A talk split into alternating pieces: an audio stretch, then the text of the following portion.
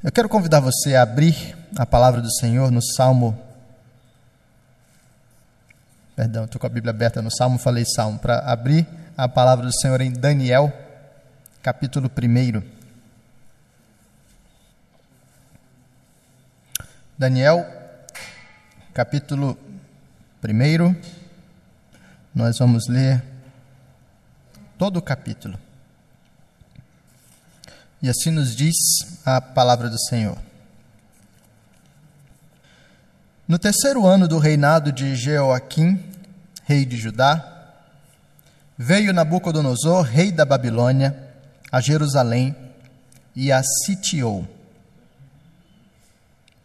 O Senhor lhe entregou nas mãos a Jeoaquim, rei de Judá, e alguns dos utensílios da casa de Deus. A estes levou-os para a terra de Sinar, para a casa do seu Deus, e os pôs na casa do tesouro do seu Deus. Disse o rei a Aspenaz, chefe dos seus eunucos, que trouxesse alguns dos filhos de Israel, tanto da linhagem real como dos nobres, jovens sem nenhum defeito, de boa aparência, instruídos em toda a sabedoria, doutos em ciência, versados no conhecimento, e que fossem competentes para assistirem no palácio do rei e lhes ensinasse a cultura e a língua dos caldeus.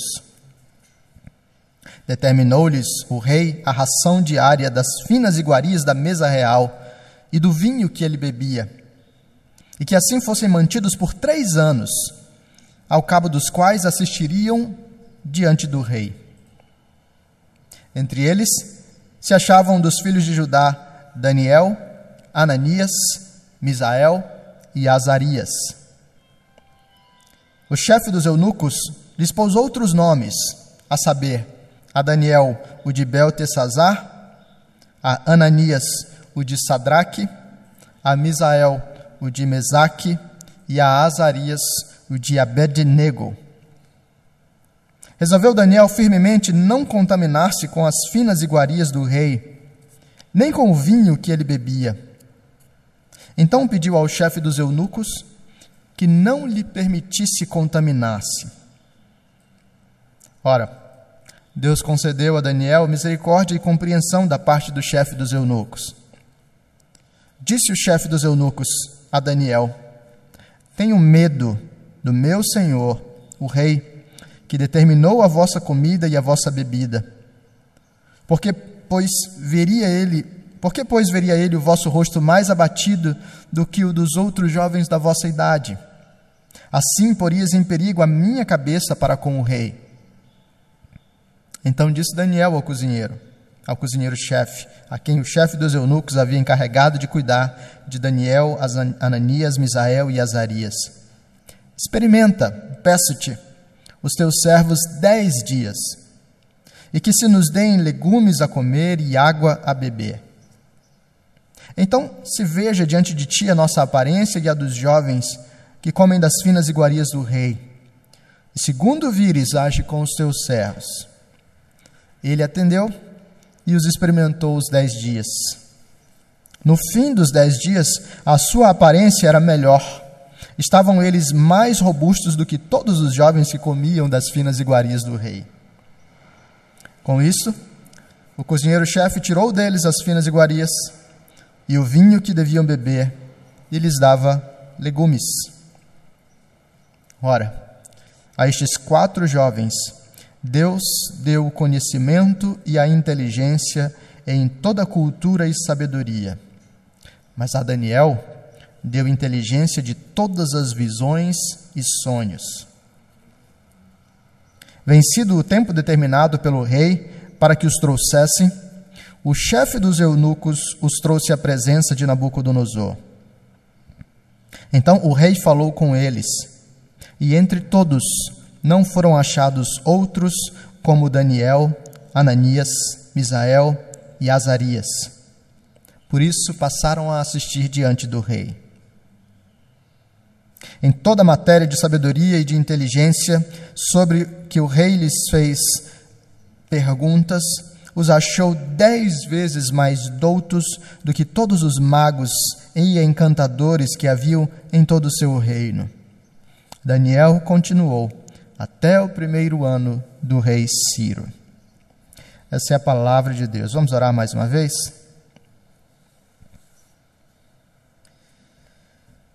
Senhor Deus, nós queremos louvar o teu nome, porque agora estamos diante do Senhor e da Sua palavra, com corações atentos e cheios de expectativa para ouvir a tua voz. Por isso pedimos, ó Deus, fala conosco, nos ensina, nos transforma, nos confronta, nos conforta, nos encoraja e nos pastoreia, nós pedimos, em nome de Jesus. Amém. Como é que você olha para esse mundo? É interessante perceber como os evangélicos passaram a lidar com o mundo de modos bem bem distintos de acordo com as suas tradições próprias. Alguns que acabaram se secularizando passaram a olhar para o mundo efetivamente como o seu lar, quase que o seu lar final. E nesse cenário se habituaram plenamente, tentando se adequar, se encaixar e receber tudo aquilo que vem da cultura sem muito filtro, sem maiores dificuldades. Talvez no extremo oposto, nós temos alguns cristãos que olham para esse mundo como um mundo tenebroso, um mundo perverso, um mundo excessivamente mal e que por isso deve ser absolutamente rejeitado. O mundo jaz no maligno, não é verdade? Então, por causa disso, tudo está errado, tudo é ruim, tudo deve ser rejeitado.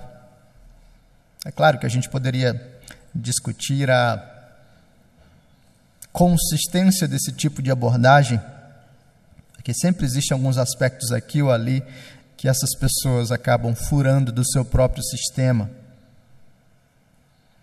Eles se comunicam em um idioma do mundo, por exemplo. Mas o fato é que eles olham para o mundo como um lugar mau e tentam se afastar dele o máximo possível. É um erro olhar para o mundo como um lugar que não oferece riscos. É um erro olhar para o mundo como um lugar que só oferece riscos.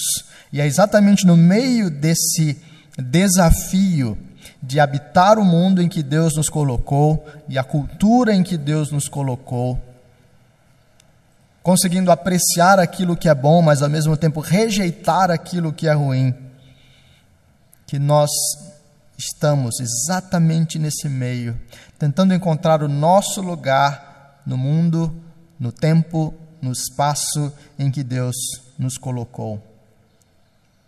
E a história do povo de Israel, diante do domínio da Babilônia, é uma dessas formas de Deus nos ensinar a olhar e a lidar exatamente com esse tipo de cenário.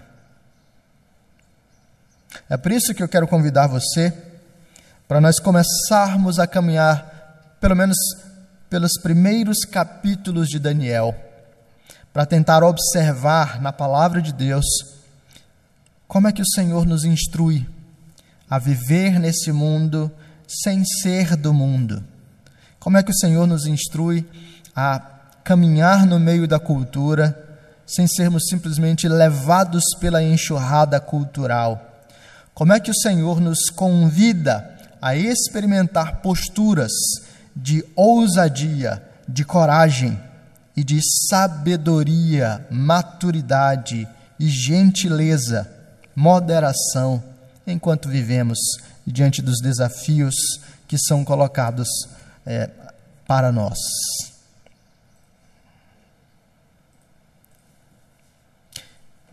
Por isso a gente começa olhando para Daniel, de onde o texto de Daniel começa.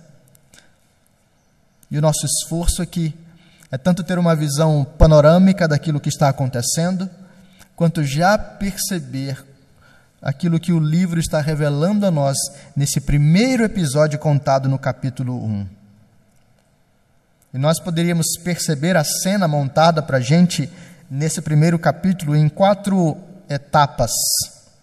Nós temos um poder hostil, nós temos a doutrinação cultural, nós temos a manifestação de ousadia e sabedoria, e nós temos o fruto da fidelidade. Olha o que está acontecendo aqui. A primeira coisa que o texto aponta para a gente é para um poder hostil. Isso está apresentado para a gente aqui nos versículos 1 e 2. Olha só. No ano terceiro do reinado de Jeoaquim, rei de Judá, veio Nabucodonosor, rei da Babilônia, a Jerusalém e a sitiou. O Senhor lhe entregou nas mãos a Jeoaquim, rei de Judá, e alguns dos utensílios da casa de Deus.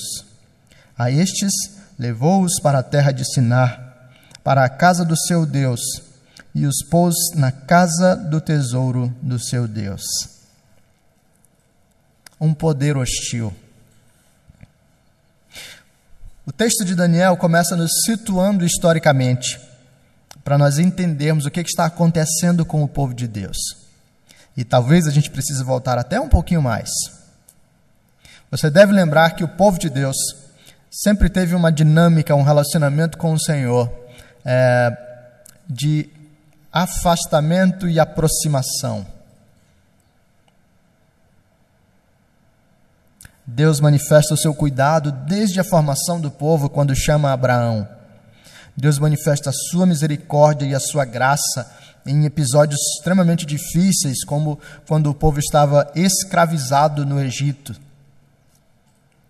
Mas sempre que Deus manifesta essa bondade, aproxima o povo e dá para o povo algum tipo de é, liberdade e prosperidade, nós temos o coração do povo se voltando contra Deus. O povo que sai do Egito é o povo que murmura e que diz: ah, talvez seja melhor a gente voltar para o Egito, porque lá pelo menos a gente tinha uh, boas comidas. O povo que é guiado para a terra prometida começa a se contaminar com a cultura de povos pagãos vizinhos.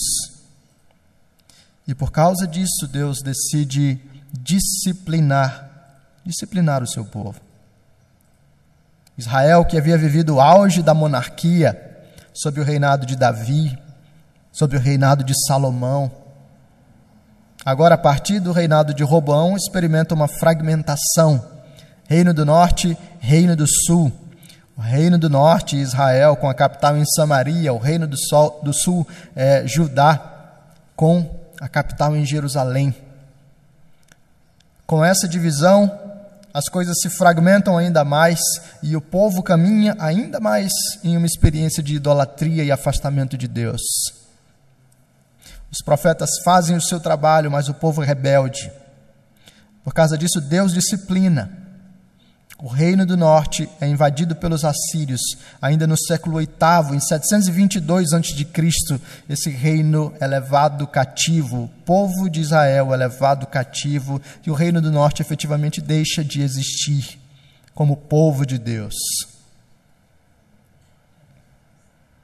E isso depois se tornaria numa grande tensão entre samaritanos e judeus propriamente.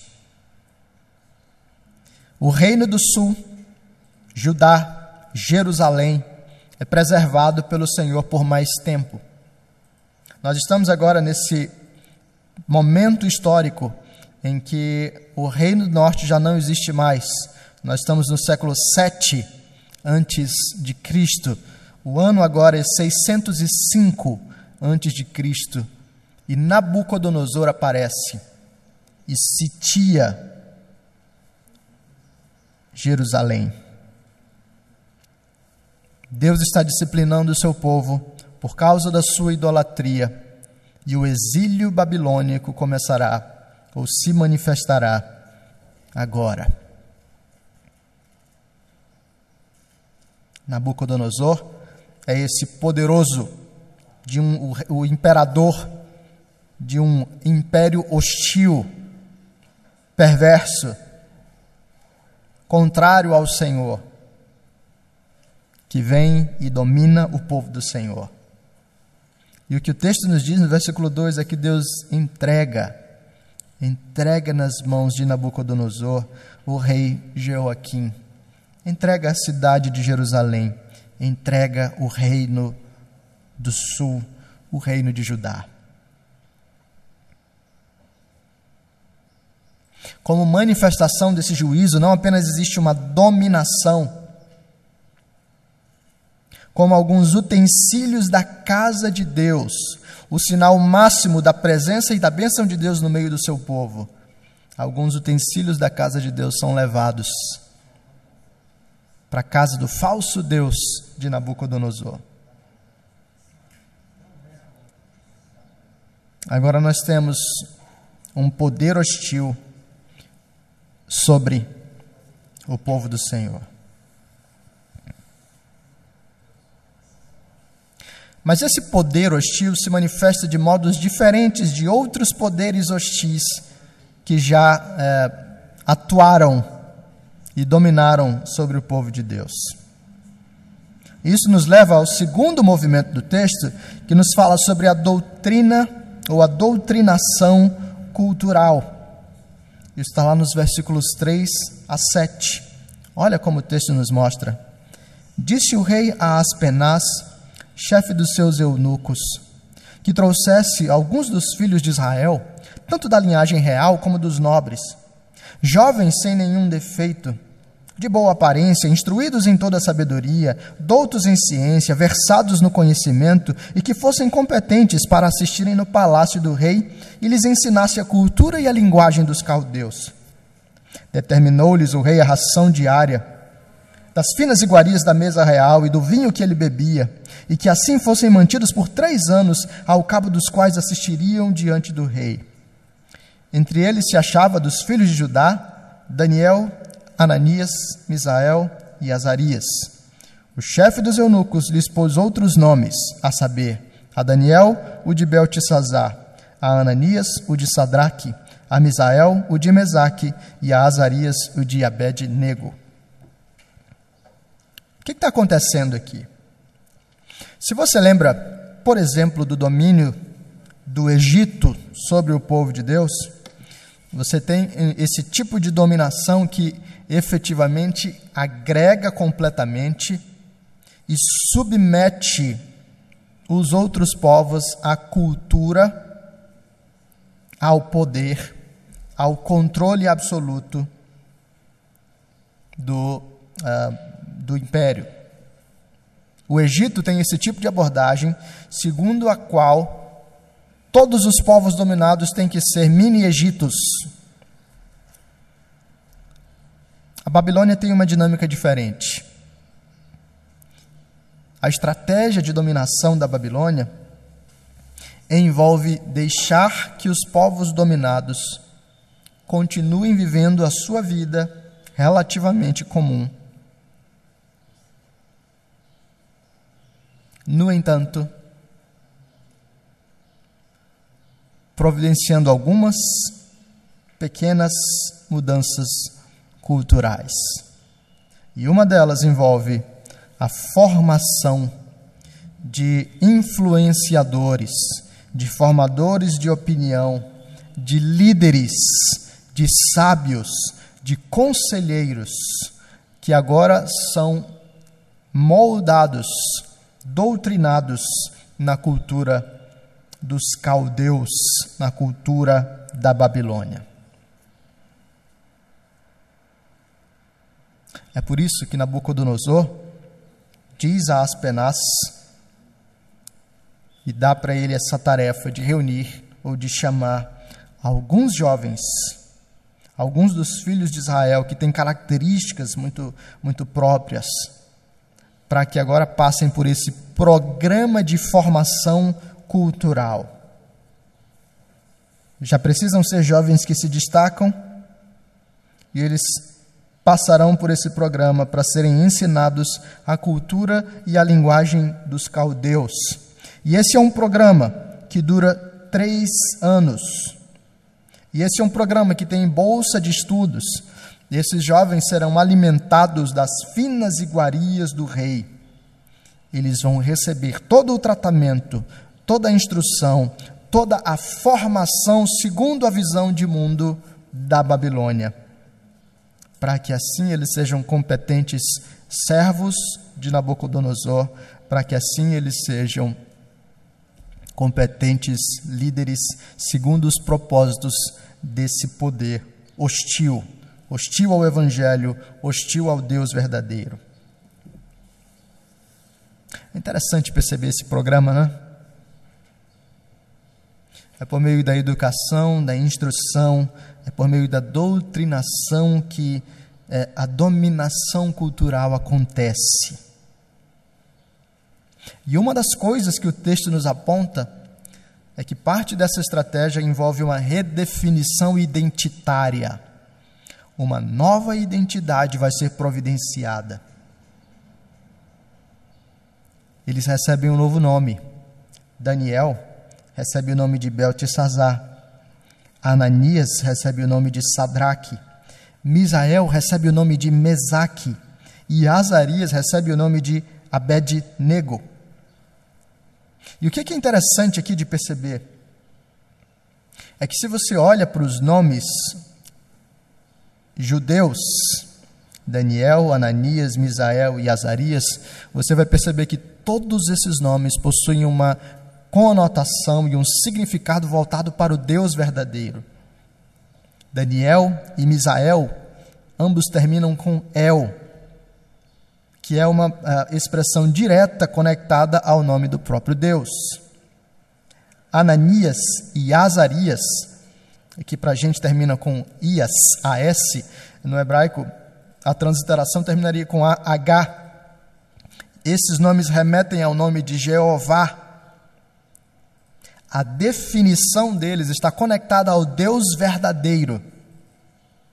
Mas na nova cultura, na doutrinação cultural, a identidade deles é redefinida em torno de deuses falsos. E assim, Beltesazar faz menção ao deus Bel, um deus falso. Sadraque, Mesaque e Abednego fazem referência a outros deuses falsos, o deus Marduk, o deus Veno e o deus Nebo. Existe uma doutrinação cultural e uma redefinição da identidade acontecendo para que esses jovens sejam reformatados segundo uma visão falsa de mundo. Vale lembrar aqui que o texto descreve jovens, e talvez você esteja pensando em alguém com seus vinte e poucos anos. Mas a idade comum para esse treinamento que a Babilônia executava era de 14 anos de idade. Então Daniel e seus amigos eram adolescentes, 14 anos de idade, quando foram levados para esse programa de treinamento.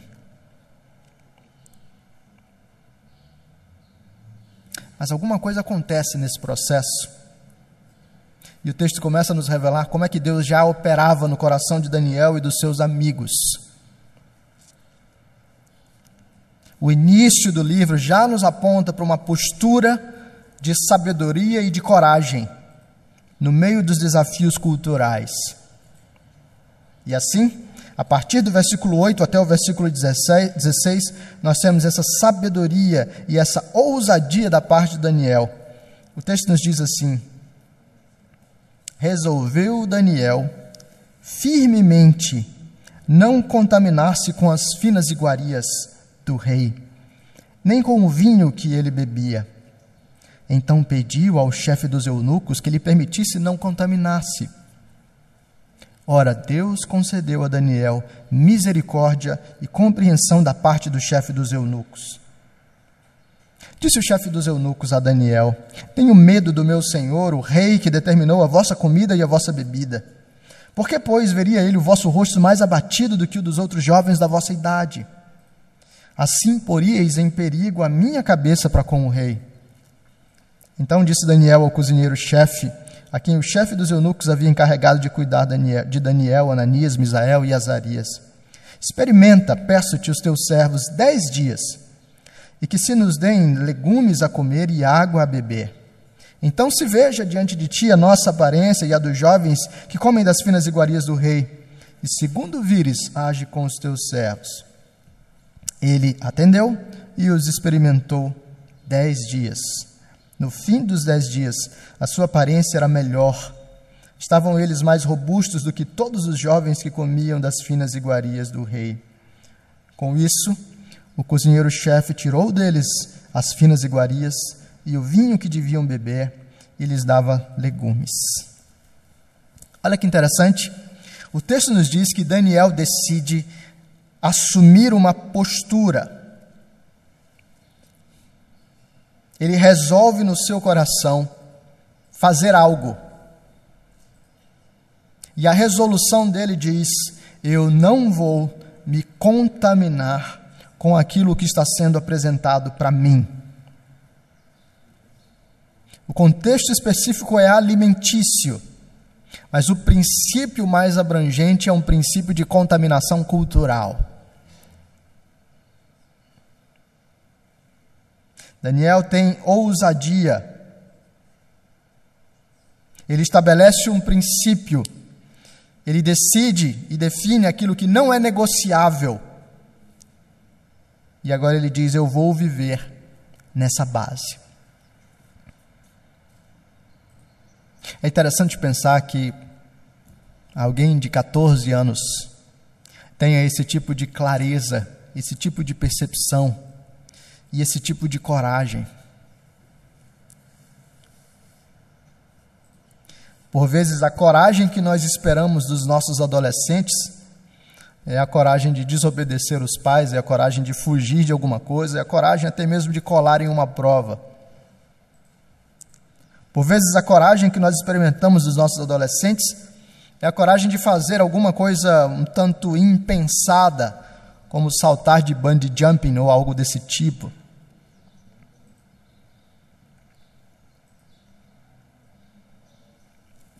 Daniel tem um outro tipo de coragem. Ele está diante do maior de todos os poderes do mundo antigo. E ele está dizendo: Eu não vou me dobrar.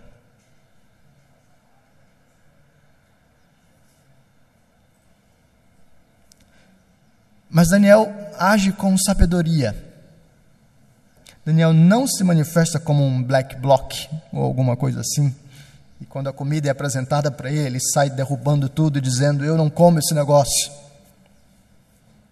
A ousadia de, de Daniel é temperada com uma sabedoria santa que permite que ele se movimente na cultura com graça, com beleza. E por isso, em vez de simplesmente causar um, uh, um rebuliço ou uma bagunça, Daniel conversa com o chefe dos eunucos. Daniel pede ao chefe dos eunucos para que permita que ele não se contamine. Existe prudência, existe equilíbrio, existe moderação e existe sabedoria na postura firme de Daniel.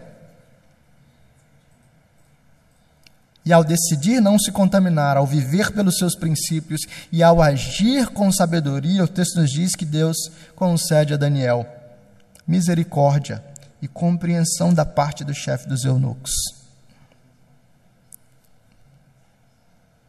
É interessante como nós pensamos que só nos restam duas opções: ou responder com violência, ou ceder totalmente, já que não vai ter jeito. Daniel age com sabedoria e com coragem. Daniel fala ao chefe dos eunucos, apresenta o seu ponto, e o chefe dos eunucos diz: Olha, isso é muito perigoso, Porque se todos os outros que estão recebendo aí a ração do rei, se todos os outros ficarem é, bem nutridos, só vocês ficarem magros, abatidos, eu teria um problema grave para mim.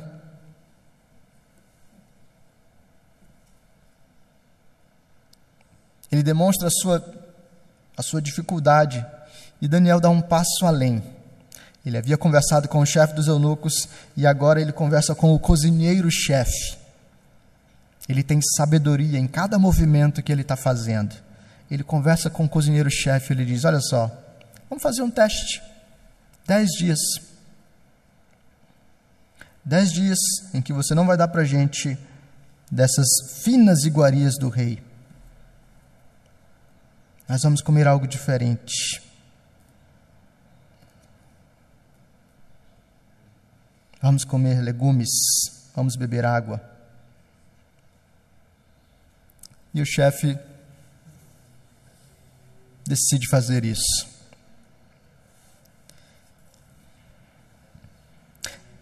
Talvez a primeira imagem que você tem aqui seja de Daniel não deseja quebrar as leis dietéticas do, do povo, né, do povo de Israel. E em alguma medida isso faz sentido. Mas tem mais coisa aqui. Vinho, por exemplo, não era proibido. Daniel poderia tomar vinho tranquilamente, os seus amigos. Mas Daniel decide não se contaminar. E o que, que é isso? Por que, que ele não vai se contaminar se o vinho nem é proibido? Algumas pessoas têm sugestões diferentes. E uma dessas sugestões é de que o juízo que Deus está colocando sobre o seu povo tem a ver com a idolatria do seu povo. E Daniel parece estar atento a isso. E Daniel sabe que todas as comidas do rei, as finas iguarias do rei, passam por um processo pagão antes de serem servidas. Elas são objeto de adoração idólatra. E por isso Daniel diz: Eu não vou me contaminar com isso. Então, seja por razões dietéticas, seja por perceber a idolatria envolvida, Daniel tem uma firme postura, coragem, que ele faz se manifestar com ações sábias. E assim ele consegue permanecer firme e íntegro enquanto faz o seu treinamento lá nessa universidade da Babilônia. E por isso o texto nos aponta o resultado o fruto da fidelidade, fruto da fidelidade de Daniel. A partir do versículo 17, o texto nos diz: Ora, a estes quatro jovens Deus deu o conhecimento e a inteligência em toda a cultura e sabedoria, mas a Daniel deu inteligência de todas as visões e sonhos. Tem sido o tempo determinado pelo rei para que os trouxessem, o chefe dos eunucos os trouxe à presença de Nabucodonosor. Então o rei falou com eles. E entre todos não foram achados outros como Daniel, Ananias, Misael e Azarias. Por isso passaram a assistir diante do rei. Em toda a matéria de sabedoria e de inteligência sobre que o rei lhes fez perguntas, os achou dez vezes mais doutos do que todos os magos e encantadores que haviam em todo o seu reino. Daniel continuou até o primeiro ano do rei Ciro. O que, que aconteceu?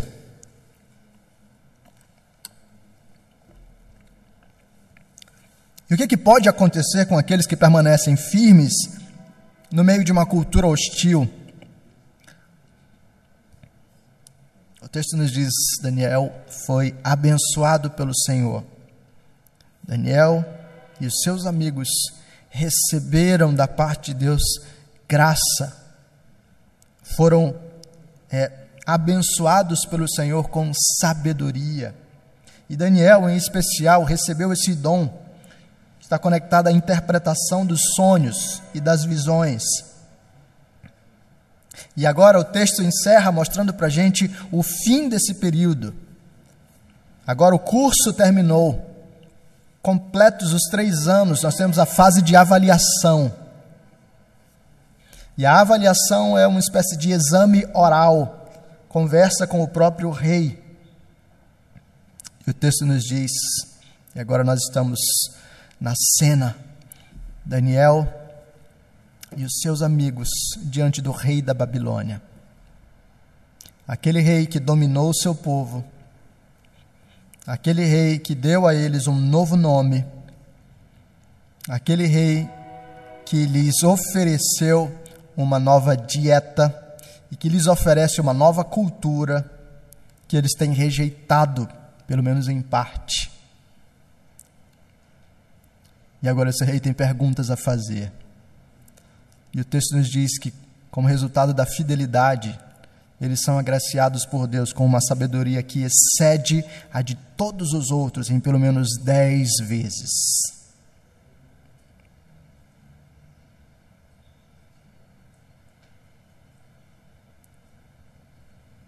E o texto nos diz que o ministério de Daniel, o serviço de Daniel, permanece por muito tempo até o primeiro ano do rei Ciro. E se Deus permitir, nós vamos ter as condições de observar um pouco mais como toda a vida de Daniel é marcada por essa fidelidade. Mas o que que essa história fala para nós? O que que perceber o poder hostil, a doutrinação cultural, a ousadia e a sabedoria e o fruto da fidelidade comunicam para mim e para você no século 21, na São José do Rio Preto de 2020, em tempos de pandemia. Existem muitos desdobramentos.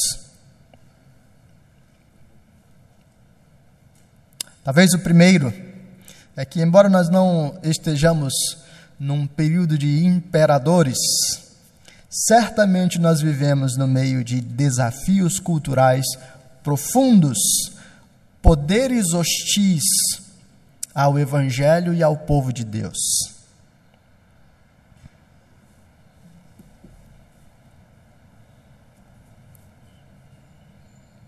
Nós sabemos de iniciativas legais que tendem a diminuir a liberdade cristã. A liberdade de dizer que é pecado aquilo que é pecado. A liberdade de falar tranquilamente da nossa fé nos nossos termos. Mas, independente de iniciativas legais, nós temos outras manifestações de intolerância, outras manifestações de cerceamento que acabam sendo reveladas aqui e ali. Nós sabemos de trabalhos universitários que exploram a temática de um viés que não seja o viés específico aceito, que são rejeitados.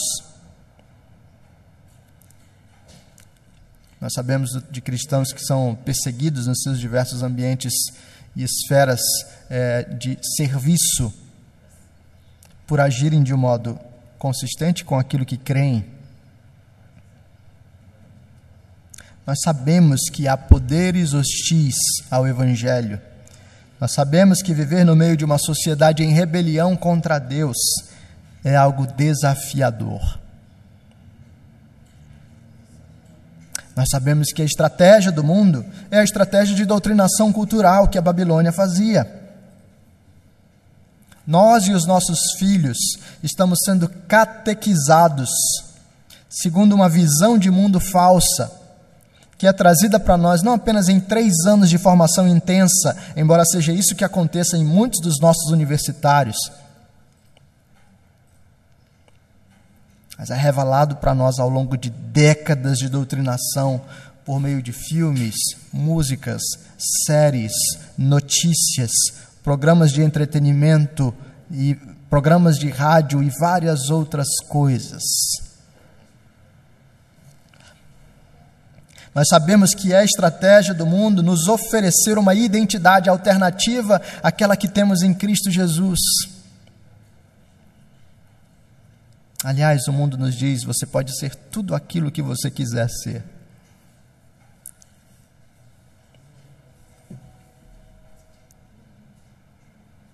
Nós sabemos que a estratégia do mundo oferecer para nós uma dieta de prazeres que no fim das contas estão conectados à idolatria. Nós temos poder hostil. Nós vivemos em um contexto de doutrinação cultural. E é exatamente por isso que nós somos chamados a viver com ousadia e sabedoria. Para observar aquilo que nos tem sido oferecido e dizer: ok, eu vivo nesse contexto. Eu não vou fugir desses três anos aí de treinamento. Ok? Se você quiser me chamar de Beltesazar, tá bom. Eu sei quem eu sou. Eu sou Daniel. Ok? Eu posso aprender a falar a língua dos caldeus. Não tem problema. mas eu não vou me contaminar. E ao definir e estabelecer o princípio de não se contaminar, somos chamados a manifestar isso com sabedoria, sem histeria gratuita, sem perder o foco, sem agressividade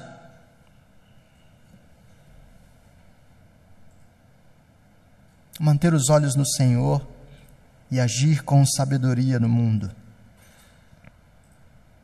Porque o resultado disso será Deus glorificado por meio da minha e da sua vida. Talvez não ganhando um destaque como Daniel e seus amigos ganharam, mas certamente crescendo em sabedoria da parte de Deus. Nós vivemos em uma cultura hostil ao Evangelho e somos chamados a caminhar no meio dessa cultura. Nós observamos a estratégia de doutrinação cultural e somos chamados a exercer discernimento. Nós vivemos diante das ofertas do mundo para nós e somos convidados pelo Senhor a resolver no nosso coração não nos contaminar Nós somos chamados pelo Senhor a manifestar sabedoria da parte de Deus nesse mundo e somos convidados a observar os frutos, aquilo que Deus tem para fazer por meio de vidas fiéis na cultura.